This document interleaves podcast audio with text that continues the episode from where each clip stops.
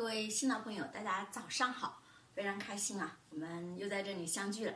那今天呢，继昨天的话题，我们昨了昨天讲了五行养生之道，跟我们以往所认知的春天养肝、夏天养心、秋天养肺、冬天养肾，它给它什么颠倒过来了？为什么要这样颠倒？因为五行是相生相克，就是我们每一个顺应季节的。这个脏腑啊，它的功能它本身就是什么，属于非常厉害的，所以在它相反的那个被它克的那个，反而要去什么，反而要去补，这就是我们说的五神五行相生相克的理论。那么在这个过程中呢，我们如何去养好我们的脾胃，就是我们养好五行最核心的关键根本，因为我们在神在我们的五行当中。脾胃是在我们的中央土，所以《黄帝内经》的那个“黄”字啊，就是整个《黄帝内经》的核心根本，就是在中间的那个什么脾胃的土。所以我们养生的核心呢，就是首首先一定要把脾胃养好，因为脾胃它是主整个五行里面的一个运化的这这样的一个过渡的这样的一个器官。也就是说，我们所有的能量均不均衡，就是我们五脏六腑的能量均不均衡，由谁来决定？是由我们的脾胃决定的。所以，为什么说我们春天啊，这个木克土，所以重点要养的就是脾胃。因为春天呢，我们的肝它主的是生发。你看，就是我们说的春生秋，对吧？春生夏长，秋收冬藏。这是春天啊，它是主生发往上的，然后生发到一定阶段之后，它是不是开始这种这种大量的绽放起来了？就是它更加的发散。所以其实你看，它本身就处于这种发散的状态。那你如果说再去助长它，那请问是不是你的什么中间的那个土就没有办法去运化它的时候，你这个火气就会特别的大。所以为什么春天和秋天啊？我们为什么要防止什么？这个秋秋燥，这个春天的这个也是一个燥，所以这就是我们为什么在这个脾胃上面要常年四季啊去下功夫的核心根本，就是在于它主了整个运化体系。所以呢，像我们的火气往上走，是跟我们的脾胃息息相关。我记得我是一吃螃蟹啊，我记得我大概是在。二十多岁的时候，我每一次吃那个螃蟹，然后鼻子就开始什么，就是这里一块就开始长那些就是那些痘痘啊什么的，就是长那个水泡，那就是什么？就是寒螃蟹，它属于非常寒凉的东西。按道理来说，它不会上火，是不是？而这个火就是虚火，而这个虚火是由谁决定的？就是你脾胃的运化能力太弱。就是你越寒，它反而什么虚火越容易什么上来，因为它盖不住，运化不了你这个火，所以它就什么容易上来。所以我们这个时候更要养好我们的脾胃。所以越是我们脾胃寒凉的人呐，越容易上火。知道为什么吗？就是因为它没有办法去运化我们身体任何器官产生的火气，所以它就很容易，你看，肺上火。肝上火、胃上火、心上火，这些都是跟我们的脾胃，甚至肾上火，都是跟我们的脾胃的运化息息相关。所以呢，我们脾胃被称为后天之本。那今天呢，我们就好好的讲一下这个脾胃啊，该如何去养。你看，我们很多人就是老是在研究这个脾胃怎么调理，是不是？你看，很多人，尤其是小孩子啊，有在。零到三岁，或者说零到五岁之间的小孩，我们重点要养他的其实就是脾胃。孩子的脾胃在什么时候初见长成呢？在七岁左右的时候。所以七岁以前啊，都是重点要养护我们小孩子的脾胃。所以这就是我们说三岁看大，七岁看老，就是跟你的整个后天的运化能量息息相关。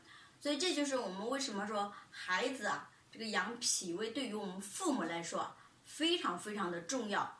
大家有孙子的啊，在直播间里好好听一下啊。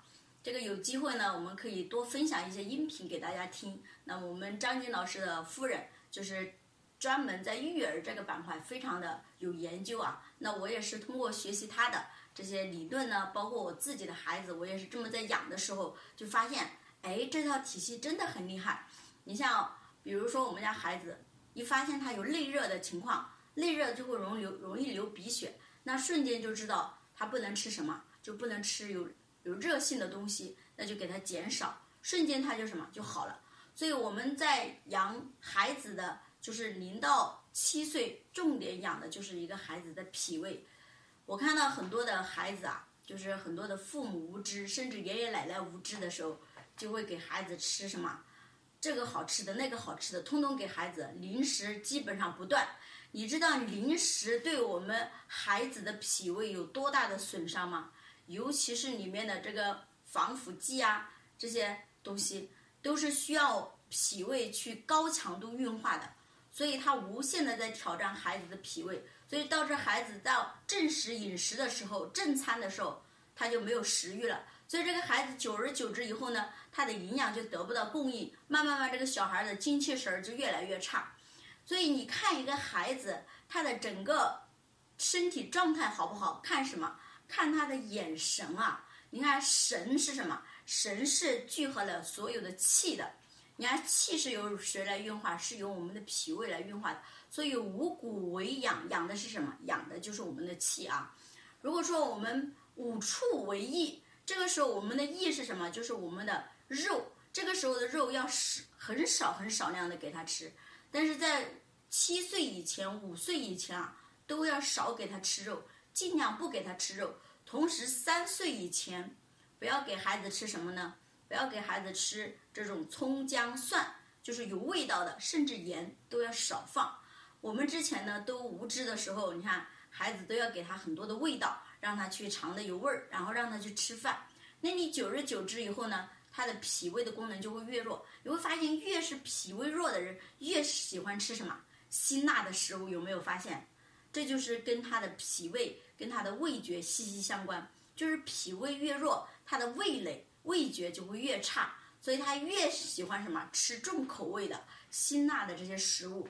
所以呢，我们如果说你的脾胃养好了，其实你看吃清茶淡饭，你都能够尝到什么这个里面的清香的味道，就是食物的本身的味道。这个时候你才是真正的养生。你看我们古时候没有这么多烹饪的方法，是不是没有这些？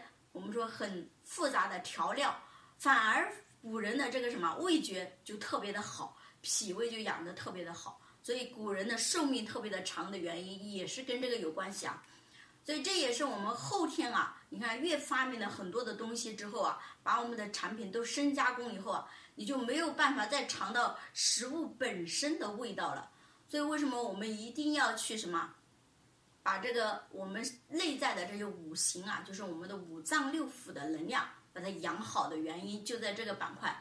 所以我也希望，就是我们直播间里面的每一个家人，不管是孩子还是老人，因为老人呢，他的脾胃就更弱了，因为功能在逐渐的什么衰退，所以呢，老人吃东西，你看，而且牙口也不好，所以这时候老人应该吃什么呢？就是我今天重点是针对老人和小孩儿啊，因为尤其是我们一个家庭，主要是我们要养好我们的父母，要养好我们的孩子，同时还要养好我们自己的时候，我们要知道如何来养，非常重要啊！你看，我们的老人，首先他随着年龄的增长以后啊，他所有的脏腑的功能都在下降，尤其是脾胃，因为脾胃它它本身就什么，非常的娇弱。那么在后天的过程中呢，随着我们不注意的饮食啊，不注意的生活习惯呀，对吧？甚至还有容易喝酒的，你知道酒对胃的伤害是最大最大的。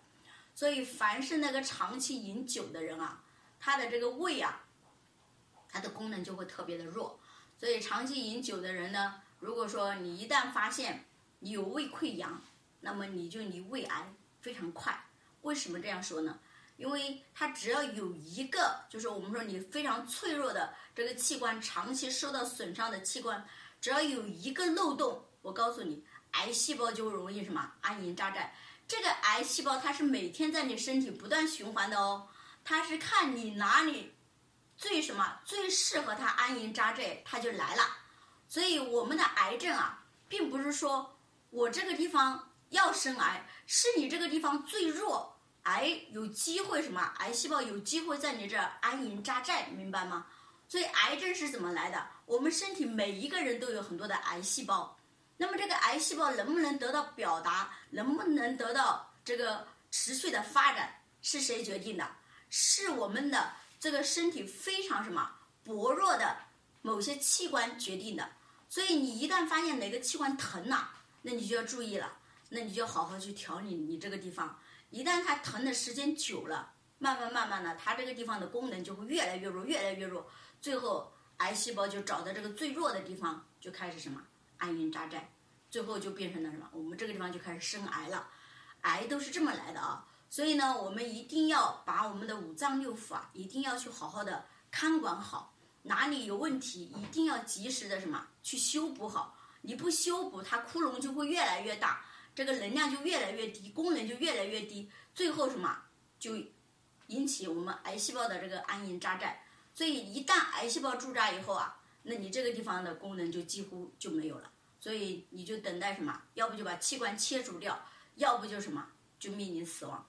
所以有时候我们真的一定要学会把我们每一个脏腑的功能去调理好。那么核心是要养好我们的脾胃，脾胃从我们的孩子开始啊，就要好好的养护。我们说先天不足，后天补。你知道先天的不足，后天要花多少时间来补吗？非常难啊！所以这也是我们父母在怀孕期间为什么要先调理好身体。尤其是要花一年的时间来调理好我们的身体的时候，你再给到孩子的时候，你的基因就是什么非常强大的。所以我们说人种进化，进化是怎么进化的？就是首先你在怀你这个孩子之前，你就要把你的各项机能调整到最佳的状态，你给你孩子的就是最强大的基因，明白吗？最强大的细胞，否则的情况下，你靠后天来整，我跟你讲非常难啊。有的父母是天生脾胃特别的弱，气血特别的弱，你养出来的小孩子啊就容易体弱多病。这就是我们说先天养好比后天去补啊要强一万倍。这就是我们说如何去培育养育我们的孩子，就是要从我们父母在备孕之前就要去好好养。所以我们很多人说这个孩子啊看缘分，他来了就来了。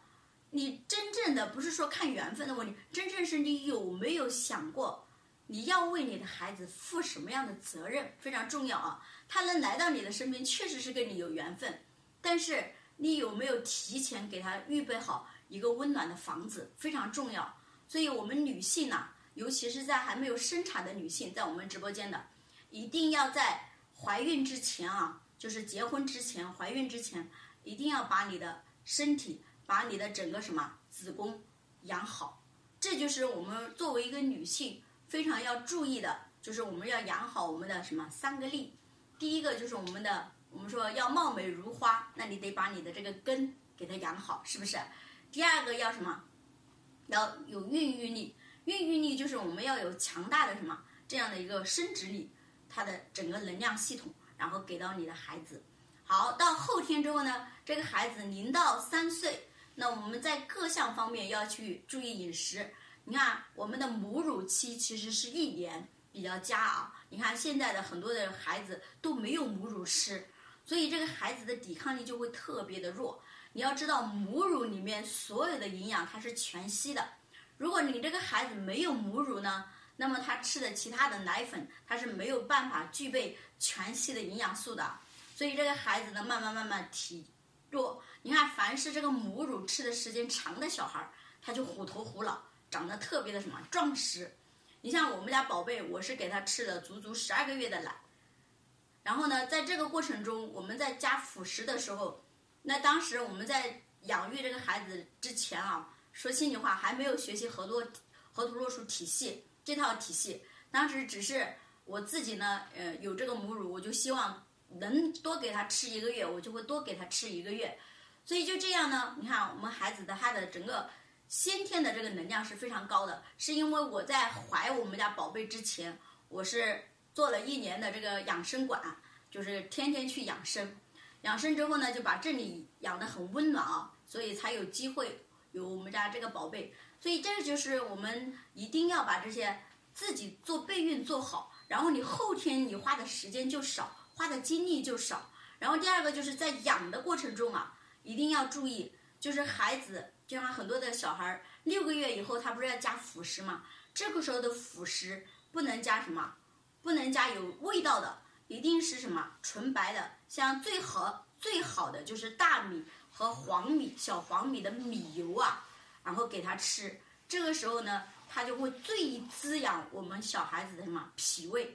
所以这个时候小孩的胃口越好啊，他就吃的什么很多，吃的比较多一点。然后晚上呢，就少给他吃，尽量不给他吃，因为晚上吃了之后，他的脾胃难以什么，难以运化，所以很多小孩喜欢吃夜来的。你看这小孩的脾胃就是不太好，容易长什么虚胖。所以慢慢慢慢的，我们到了再到了一岁以后，那就要吃，就是更更粗的辅食了。你比如像山药啊、玉米啊这些，就可以给到孩子吃。所以这些呢，就是五谷杂粮类的多给他吃。就是三岁以前以五谷为主，三岁以后呢，就是我们看一个小孩子的脾胃啊，如果他长得比较健壮，三岁以后呢，可以稍微的加那么一点点的什么荤腥的东西给他吃，叫五畜为益，就是这个时候就给他吃一点就是动物类的蛋白，你比如说像鸡蛋呀，像这些虾呀。鱼啊，这些都可以给他吃了，就是少一点，只是少量。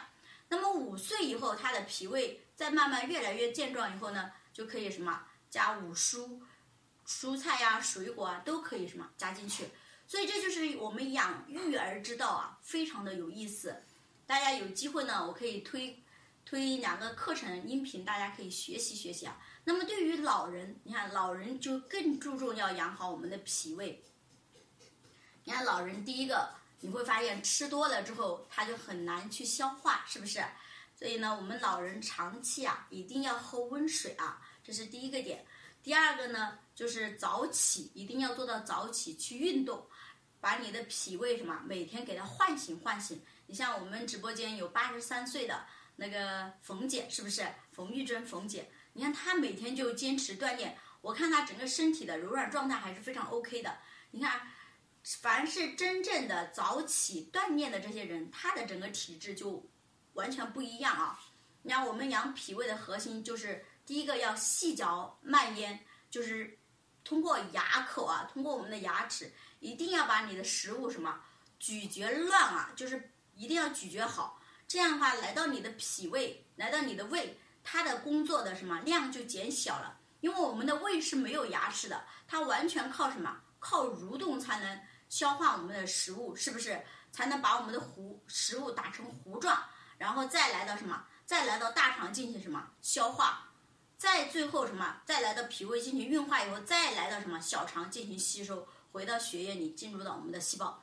所以这一个过程呢，大家一定要清晰的就是什么？我们要把我们的这个食物啊，怎么在我们进入到胃的时候就把它什么咀嚼的非常的细，非常的烂，然后呢？它的工作量就小。第二个，不要吃的太饱。你看，每一次我们老人以七分饱为主啊。然后呢，如果饿了，我们可以少食多餐都没有问题啊。所以这就是我们养脾胃的一个核非常核心的几个关键点。然后呢，不要吃辛辣的食物，不要吃寒凉的食物，不要吃什么，就是我们说的油腻的食物，比如说肉食类的动物，肉食类的食物少吃。所以这些都是养脾胃非常核心关键的，像我们这些老人脾胃不好的呢，就尽量吃什么面食、粥类的这些容易消化的食物，再加上五谷杂粮，这些都可以吃啊。所以呢，我们在这个过程中最忌讳的脾胃最忌讳的是什么？是辛辣，是什么？是寒凉啊。所以我们少吃水果，尤其是冰箱里刚拿出来的水果，一定不要吃。一定要等它什么放到常温以后，或者说你用热水把它温一温之后才能吃啊。然后呢，我们吃水果也要吃什么当季的水果，蔬菜也要吃当季的蔬菜。这个时候它的这个食物的性能是最强的，也是最什么最适合我们身体的。所以这就是四季养生之道，就是当季的啊，当令的最好。就像我们说的，你在脾胃运化的时候，你吃我们说的吃吃饭，是不是更好，有利于我们消化和运化？如果说不是在这个时间段，那么是不是你的吃这个消化和运化就会什么就会很弱？所以呢，我们老年人啊，一定要学会这个饮食这个板块的一些精微的点。那接下来呢，我会把在群里会发如何去养我们脾胃的一些关键细节点，包括我们如何精微的饮食啊，就是除了食还有饮，所以喝水对于老年人来说也非常重要。你看我们很多老年人就不喜欢喝水，你要知道，你越不喜欢喝水，你的整个新陈代谢就会越慢。那你越慢之后啊，你的身体的很多的炎症啊，很多的问题，慢性病就会来。所以这个点呢，大家要去注意啊。好，那今天呢，我们把饮食这个板块，包括养脾胃这个板块，我们就今天继续讲到这里。接下来呢，我们还是把我们两个功夫重点的去讲一下。好，那我们今天呢，依然还是讲我们的这两个功夫，一个是吐纳功，一个是海螺功。那么这个我们的这两个功夫是来自于我们成龙的生命蜕变体系里面的老虎和什么老鼠的功夫啊？你看我们的吐纳。是我们虎啸，就是老虎的功夫的初阶版，叫虎啸，叫吐纳。那么我们老鼠的功夫呢？呃，由于它的整个气的运行轨迹跟海螺很像，所以呢，我们张老师呢给它取了个名字叫海螺功。所以我们体系里面一个是什么？我们的虎啸被誉为万功之父，海螺呢被誉为万功之母。所以呢，这也是我为什么。用白日筑基来驻扎这两个功夫的核心关键，就是因为这是我们体系的所有功夫的父母亲，是不是？你说你的你学功夫，你肯定要学最核心、最根本、最厉害的两个功夫，你先把它学上身之后，你再其他的功夫什么，它就很容易了，因为其他所有的功夫都是在这两个功夫的基础之上做的延伸。所以你要到我们体系去学其他任何功夫，你这两个功夫的基本功如果不把它打扎实，你后面的功夫就很难上升。所以这也是我为什么要用百日筑基来帮助大家、陪伴大家把这两个功夫修炼上升非常核心关键的一个我们说的作用啊。你看我们很多人说张老师，我报了你这个百日筑基，那百日以后呢？你要知道，如果你能跟着我真正的走过这一百天。你对这套体系的认知，包括对这套功夫的认知，你会足够的深的时候，你说你还会什么调你这个队伍吗？你不会，你会一直的跟着我走，那我也会一直的什么带领着大家。所以这个百二不是时间的问题，是什么？是我们对这套体系认知的问题，能不能持续一百天了？不是说我不带大家了，是大家能不能跟上，能不能持续跟上我一百天？我是在这个过程中来陪伴大家的，而且在持续的什么，不断的给大家建立信心，然后带领大家什么，就像我们说的，一百零八公里这个沙漠，如果没有人带领你往前走，你一个人你是走不了的。所以呢，我就相当于是在带着大家走这一百零八公里的什么沙漠，大家能够坚持到终点，那每一个人都是胜利者，每一个人都会得到什么身心灵的这种蜕变，这种喜悦。所以我是陪伴大家走这一百天，所以大家不要担心一百天以后老师不带你了，老师还会带你，好不好？好，那接下来呢，我们就把这个吐纳功教给大家啊。吐纳呢，主要是提升我们的心肺功能，所以你看我们现在很多的毛病啊，都是跟我们的心肺功能息息相关。你看我们心脏的问题，很多人心脏搭了好多个支架，是不是？一旦你搭了支架，我这个功夫就跟你没有关系啊。所以说，在还没有搭支架之前呢，一定要有机会接触到我们这个体系，一定不要放过。尤其是你有这个心，就是我们说有三高问题的，有心脑血管问题的，甚至有糖尿病患者的这些家人，一定在没有你出现身体重大隐患的时候啊，一定要想办法通过我们这套功夫，把你这些症状给它什么缓解掉，甚至根除掉。这个体系的功夫呢，就是从核心根本啊。从我们的每一个脏腑的机能着手去解决我们这些问题。你看，我们的心叫主我们的整个血液循环系统，肺主的是我们整个呼吸系统。那么在中医里面呢，我们的心被称为君主之官，肺被称为相府之官，而且肺还叫什么？还被誉为华盖。你看华盖是什么意思？就是它可以什么保护好我们身体的很多的什么脏腑的这些不受外在的侵袭。所以你看肺在我们的所有脏腑里面，第一个什么去抵挡外邪的一个器官，除了。通过呼吸道，这不是第一个来到是我们肺腔，所以为什么新冠它首先攻击的就是我们的肺？因为肺是它第一个要攻克的。所以如果说我们的肺功能不够强大啊，像这种新冠，知道吧？它就最容易找到你。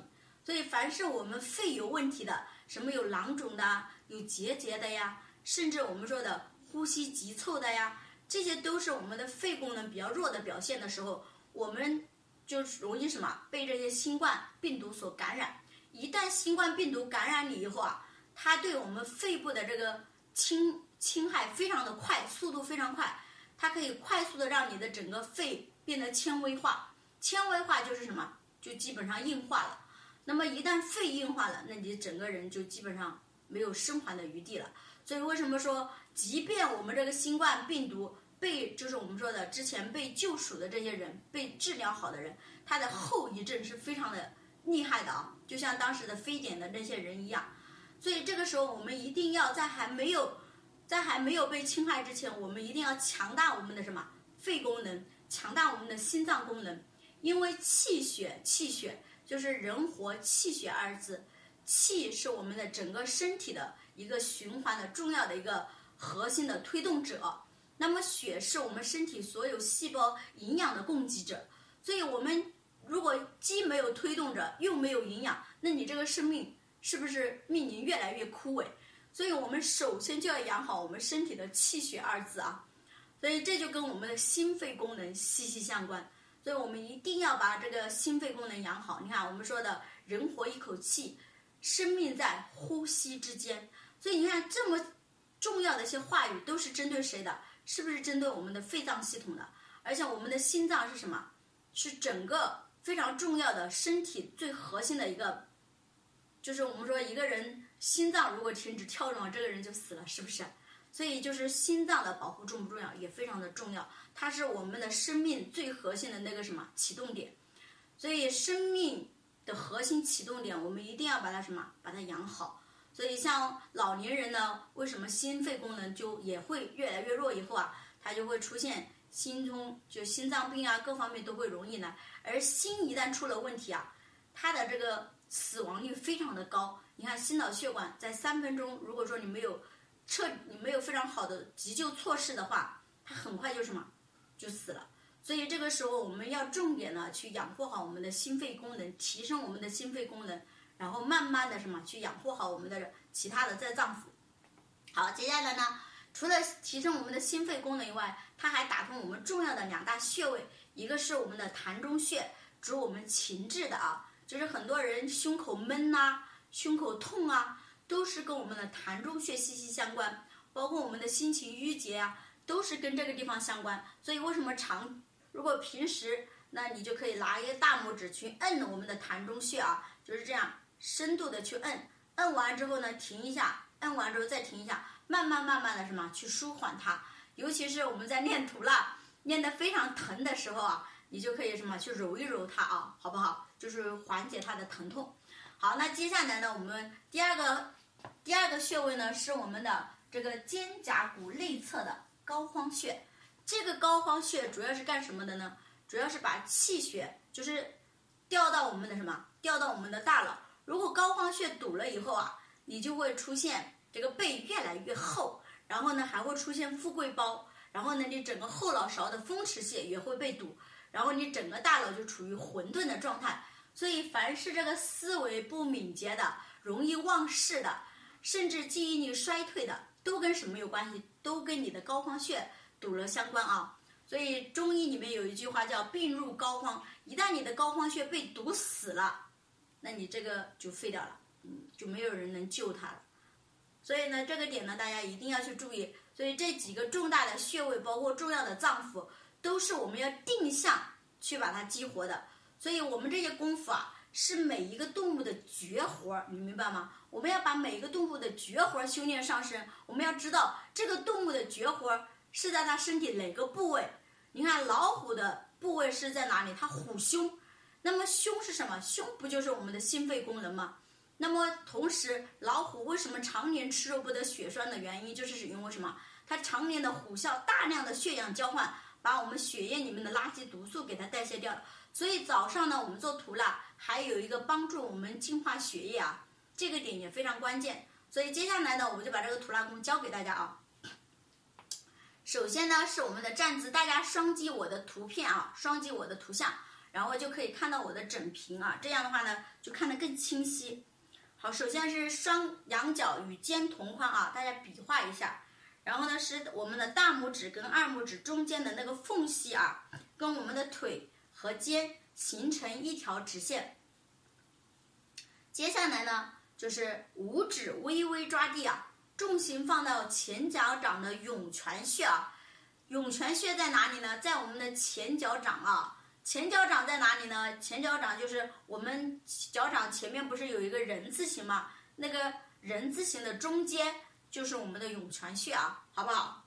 那个这个时候呢，我们五指微微抓地，后脚跟呢。着地不着力啊，就是主要的重心放在哪里？放在我们的前脚掌，膝盖微微弯曲。一旦我们的这个站姿确立了以后呢，我们就不要随意的去动它，明白吗？你一动呢，它就容易什么？气就容易散。所以呢，我们一定要保持好这个站姿，膝盖一直是微微弯曲的，就是主要把作用力集中在哪里？集中在我们的胸腔和我们的后背啊，然后呢，进行去前后的什么？去运动到它。好，那接下来怎么做呢？首先，我们的吐纳的关键作用点在哪里呢？在我们的什么膻中穴和我们的膏肓穴。那如何运动到这两个关键的穴位呢？非常的重要。那么它的发力点在哪里呢？就是运动到这两个穴位的发力点在我们的肩胛骨啊。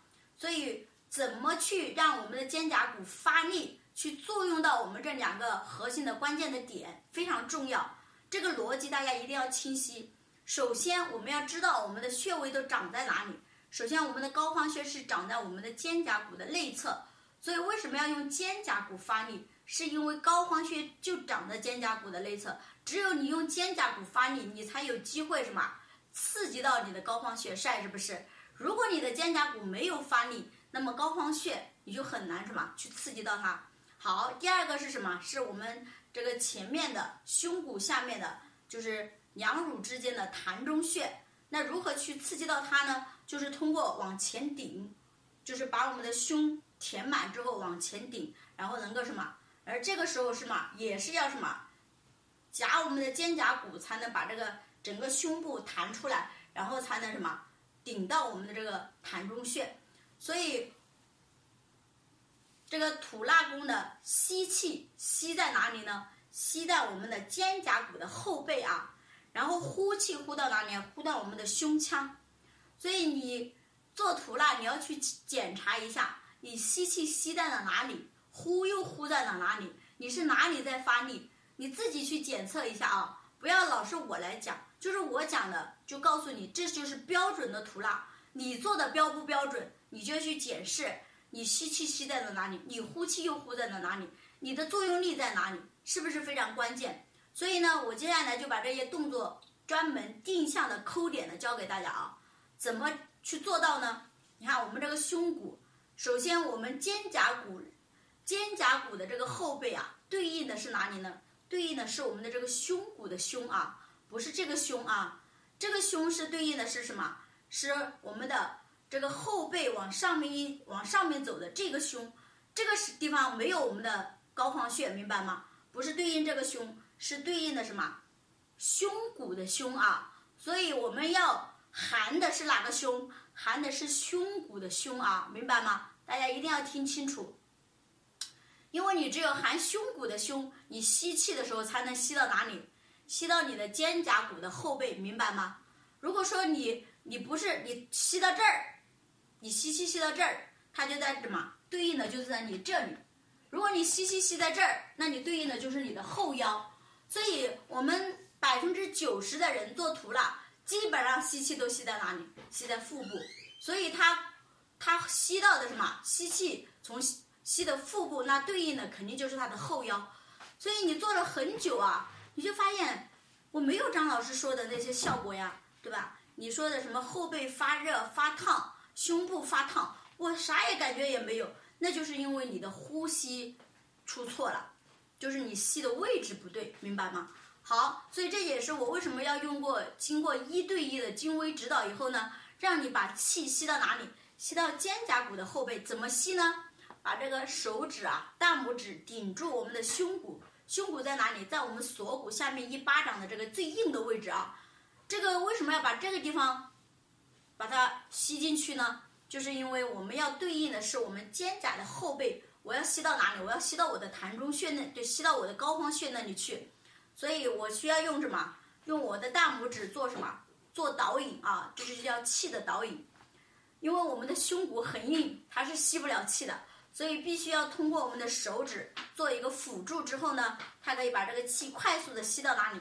吸到我们的后背啊。好，含胸弓背吸气。含胸弓背的核心在哪里呢？在撑拉肩胛骨啊，就是撑拉肩胛骨，然后顺势什么？吸气啊，快速啊。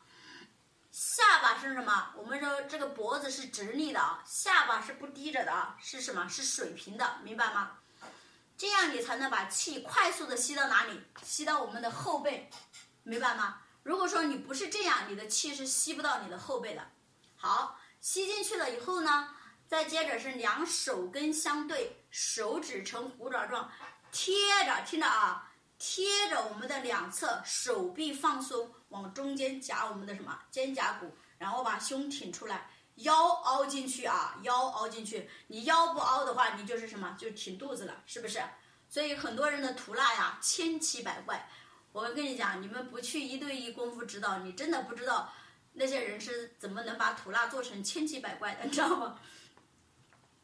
所以呢，接下来大家再跟着我做啊，含胸弓背吸气，撑拉肩胛骨啊，不要架着啊，不要这样一架啊，你这样一架，你这个你这个前面的这个地方就腾空了。腾空了之后，你后面就没办法发力啊！一定是水平方向正前方，就是我们含胸弓背，撑拉肩胛骨，一定是在我们的正前方啊，正前方。然后两个手臂平行地面，然后两个手臂呈三角形啊，你看，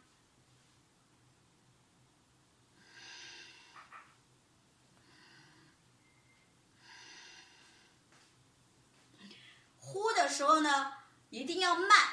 为什么要慢呢？你一快，气就卡住了，它出不来了，你知道吗？所以呼的时候一定要慢，慢慢慢慢的什么呼，然后下巴贴着锁骨啊，然后气往哪里沉？沉到我们的胸腔啊。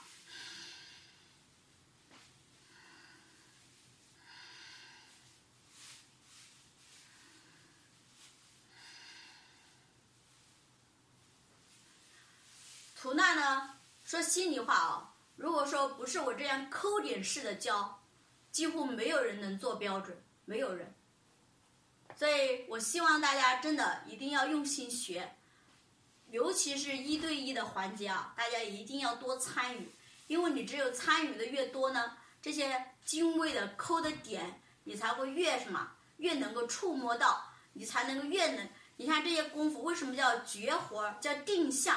就是你越在关键作用点，你越做的越标准，做的越精微，它的功夫的效果就会什么越明显，越能呈现。你像昨天我们毛琴同学是我们生活家很早的一批学员啊，你看他昨天就给我反馈，他说天任老师，他说以前啊，他说我吸也是吸在肚子，他所以我就没有感觉到这个图拉功，他说有多么厉害。他后来呢，就每次看你一对一功夫指导的时候呢。我就在旁边抠点他，我也抠。他突然最近发现，他这个乳腺结节啊，就是他之前那个乳腺里面有很多结节，还有大的小的。他最近乳腺结节好像慢慢的小了，有的甚至没有了。他说特别的开心，而且每天做的时候，这个后背和前胸啊都会发热发烫。他说这种愉悦感，他太喜悦了。这就是我们说的，这个你做对了，做精微了，你的功夫的效果它自然会呈现。之所以没有呈现，就是因为你还没有抠到那个什么关键的点，同时你还没有用用对发力点，所以那个关键的点它就呈现不出效果。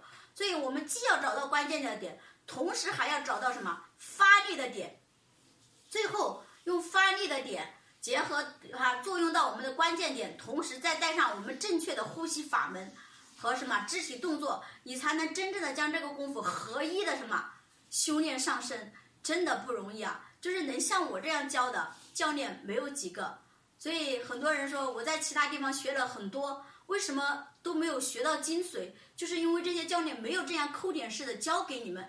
那是因为我每天在指导大家的时候，我看到大家做的这些错误的动作，我我自己也要苦思冥想，我说如何才能教对你们呢？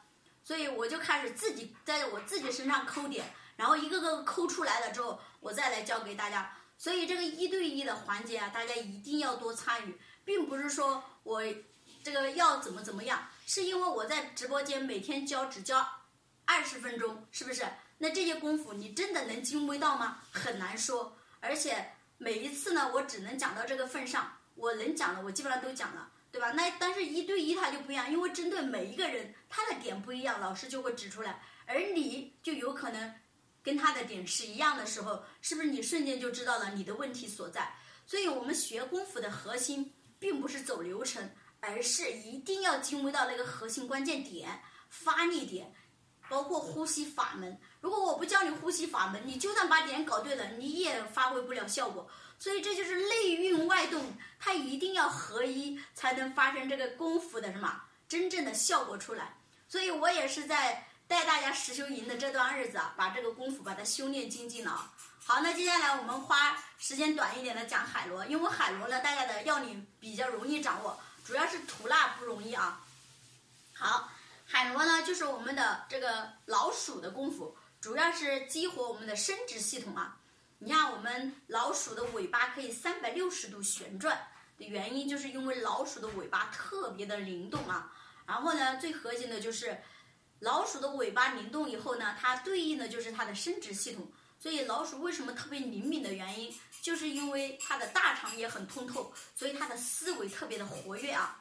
所以老鼠非常机灵的原因，也是跟它的大肠通透有巨大的关系。因为大肠被誉为我们人体的第二什么？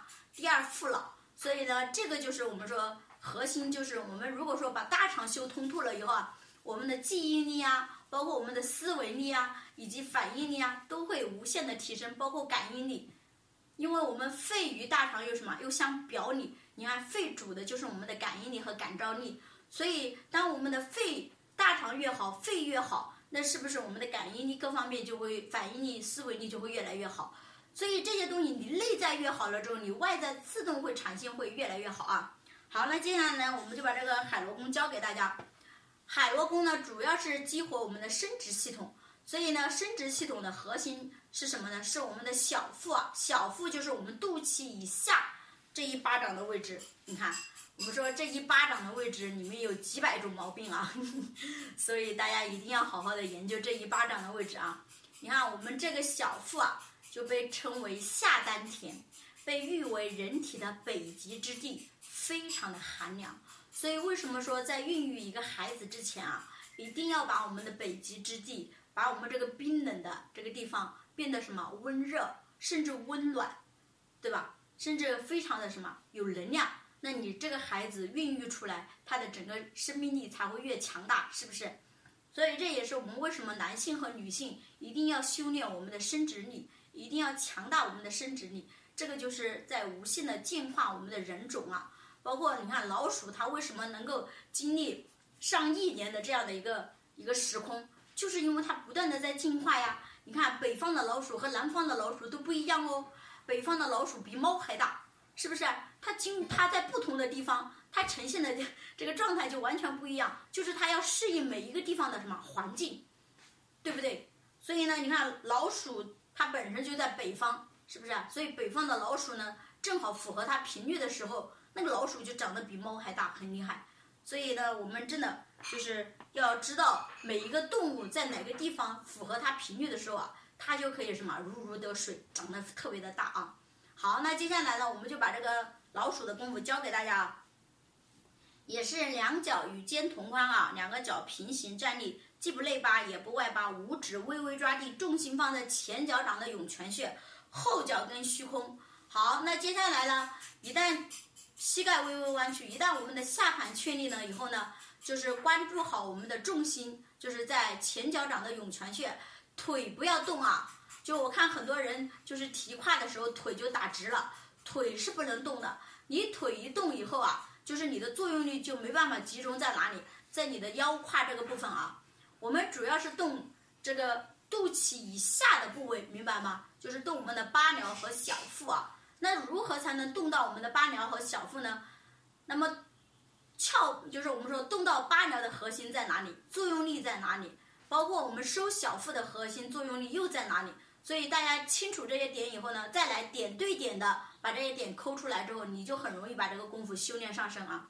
好，首先是这个运动八髎的核心就是翘八髎啊，怎么翘呢？凹腰鼓腹翘八髎啊，就把腰凹进去啊，你把你的腰凹进去，然后呢，肚子是放松的，就是我们的腹部放松，然后腰发力啊，腰发力，把这个八髎凸出来。凸出来之后，这个作用力不是在腰上了吗？那怎么把这个腰上的作用力挪到八髎上呢？就是手往下沉啊，就是我们说的整个作用力往下沉，就是手往下一放，你看，配上呼啊，那就到了我们的什么八髎这个位部位，然后让八髎持续的酸胀啊，酸胀以后呢，定三分钟啊，定三分钟，然后呢，舌顶上颚，然后发儿音啊。儿儿，然后接着第二步收小腹，就是这是向这是向后，那向前是什么呢？就是收小腹的核心在夹臀啊，就是夹臀提胯收腹收会阴啊。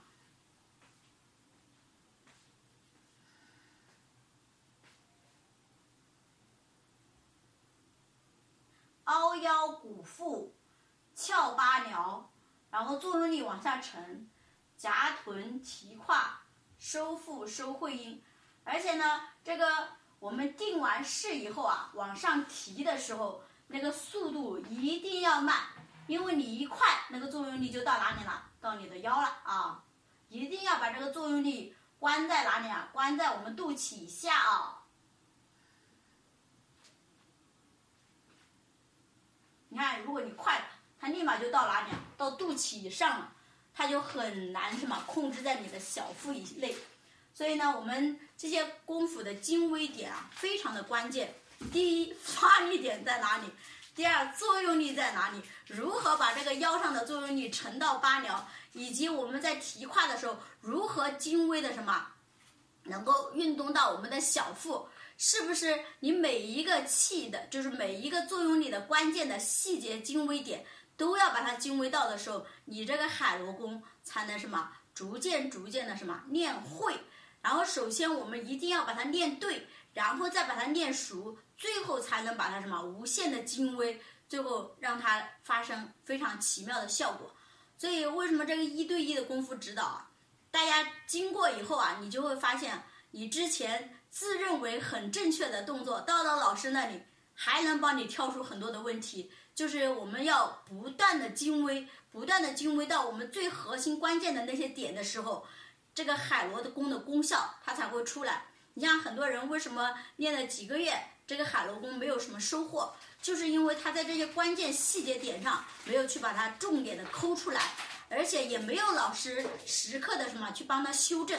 你像我们很多直播间的朋友，经过我几次一对一功夫指导以后啊，他对海螺的这个要领啊。基本上都掌握以后啊，它的效果就会非常的明显，包括图了，是不是？如果说没有老师这个一对一的辅导环节，就我天天带你练，我带你练十年，我跟你讲，你没学会就是没有学会，你该练成啥样，你就当成普通的运动在做，因为我们这是功夫。什么叫功夫？就是功夫功夫，最后就是它能真正的达成最核心的，就是我们说的行气。得气就是先是得气行气，最后什么气冲病灶，气冲我们重要的穴位，真正的把我们那些核心关键的部位给它打通。如果说你没有这样精微的点，你怎么能够做到得气行气，然后通过气去打通我们重要的穴位呢？和病灶呢？你是做不到的。所以这些精微的点怎么能做到？就是要不断的什么修正，不断的持续的去找到那些关键的作用点，不断的什么去用我们的发力点，用身体的感知力去感应到那个点，然后慢慢慢慢持续的去作用它，最后你才能达到我刚刚说的得气行气，气冲病灶和气冲什么重要的穴位，才能打通你的穴位。只有你把你的穴位打通了，它对应的那些经络自然就通了，明白吗？所以为什么说用针灸比刮痧经络是不是来的更有效？就是因为穴位它直接管理的就是我们的经络，所以每一个重要穴位它对应的都有经络。你像我们的膻中穴对应的是我们的心经，我们的膏肓穴对应的是我们的膀胱经，对不对？那就是说你把重要的穴位打通了，你重要的什么这些经络就什么自动的就通了，你明白吗？所以这就是我们说养生的核心根本，就是要养出我们的气，然后运用这个气。精微的去打通我们这重要的穴位，如果没有我精微的指导你，你是基本做不到的。所以你最多就只是跟我一样学了个形儿，知道吧？然后你就按我这个形儿就做了一个运动，就做了一个广播体操，其实没有任何的价值和意义啊。所以既然你来到直播间，那我对吧？那我就希望每一个人能把这套功夫都能修炼上身，好不好？那今天晚上呢，我们就有一对一的功夫指导。我希望直播间里面，尤其是我们实修营的家人。一定要什么花时间来多参与这个一对一的功夫指导，好不好？让你的功夫快速的精进啊！